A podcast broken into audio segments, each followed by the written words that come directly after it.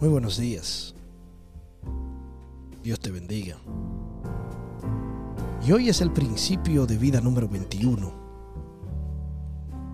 Estamos aquí en la cabina de Ministerio Betel Networking Media. Y dice así, la obediencia siempre trae bendición consigo. Lucas 11, 28. Pregunta de la vida. ¿A qué extremo quiere Dios que usted llegue en su obediencia a Él? En realidad, ¿cuánto demanda de usted?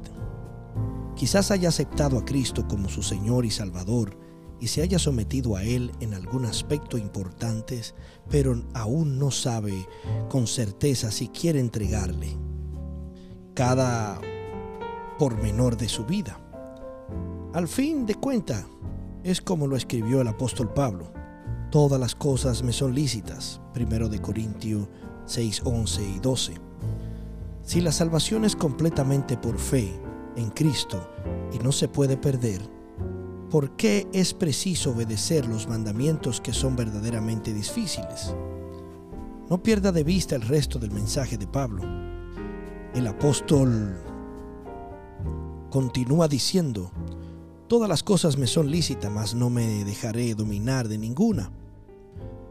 Habéis sido comprado por precio. Glorificad pues a Dios en vuestro cuerpo y en vuestro espíritu, los cuales son de Dios.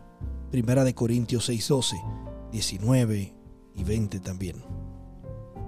Dios ha redimido cada parte de su ser y quiere que usted disfrute de la libertad que le otorga en todos los detalles de su vida.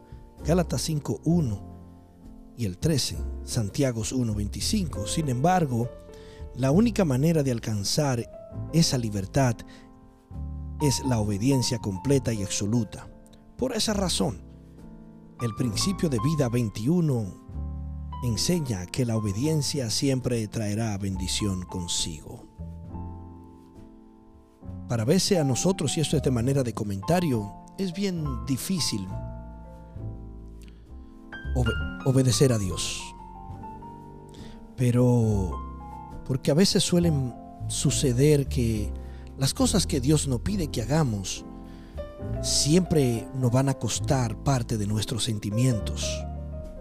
Mayormente cuando Dios te pide que le obedezca en algo, hay algún sentimiento que eso trae consigo que tiene que soltarlo y va a doler. Siempre o mayormente es así.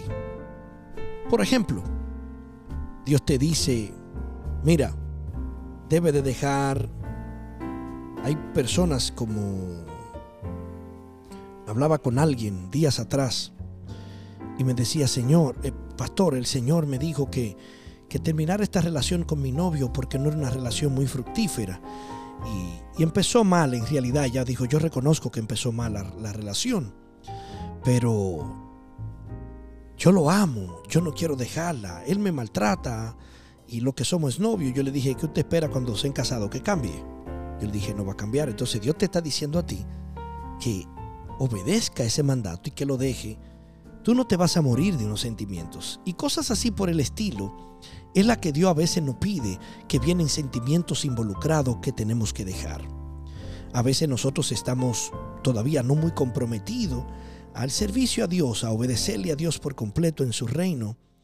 Y a veces Dios nos pide, mira, eh, deja de janguear con tus amigos, eh, yendo de party en party, fiesta en fiesta. Eso no es nada, Señor. Yo no estoy bebiendo, yo lo que comparto y eso, pero ok, esa compañía te están trayendo cosas fructíferas. Esas compañías que tú tienes, eh, eh, esas personas que están acompañándote, ¿qué, ¿qué producto, productividad tienen en tu vida? Están ayudando a avanzar tu vida. Tú puedes decir, sí, son, hablamos de negocios, hablamos de, de cosas importantes, sí, pero ¿qué están haciendo ahí también? Hay muchas cosas a pesar. Entonces Dios, cuando empieza a exigir la obediencia de sus hijos, siempre hay algo que va a costarte un sentimiento, un sacrificio. Sigo leyendo. Lo que significa es, el enemigo quiere controlarte y destruirte. Primera de Pedro 5, 8 y 9. Es por eso que Satanás hará todo lo que pueda para que una persona no se entere, óigame, no se entere de su necesidad de salvación por medio de Jesucristo. Tan pronto como usted recibe a Cristo como su Salvador y su Espíritu Santo viene a vivir en su interior, Efesios 4:30 habla sobre esto, usted ya no puede ser poseído por ningún demonio ni sentirse forzado a hacer la voluntad del diablo. Segunda de Corintios 2:11. Lo único que el enemigo puede hacerle como creyente es destruir su eficacia para el reino de Dios. Aquí en la tierra es es impedirle disfrutar de la relación maravillosa que usted tiene con Dios. Esto es algo que Satanás logra incitándole a pecar. Por ende, cada vez que usted obedece, desobedece a Dios, participa directamente en la, en la maquinaciones del enemigo para lastimarle y hacerle perder el gozo de Cristo. Además, actúa netamente en contra de Cristo y no con Él. Por su parte, Cristo le llama a la obediencia para que pueda disfrutar de la vida abundante que Él ha preparado para usted. Juan 10:10 habla esto. A eso se debe que el Espíritu que Él deposita en usted es del mismo Cristo, para que sepamos lo que Dios nos ha concedido. Primera de Corintios 2:12. Y esto es de manera de comentario y me perdonan. Dios ha permitido que que su Espíritu Santo, el mismo Espíritu que levantó a Jesús de los muertos, dice la Biblia, está hoy con nosotros. Y Él nos va a ayudar a completar la obediencia, Él nos va a ayudar a serle obediente a Dios. Si es difícil tú serle obediente a Dios, pídele al Espíritu Santo que te ayude a serle obediente a Él. Y Él te va a ayudar, claro que sí. Viva el principio. Como su creador y dueño, Dios no solo conoce lo que indudablemente es lo mejor para usted, sino que desea verlo como realidad en su vida.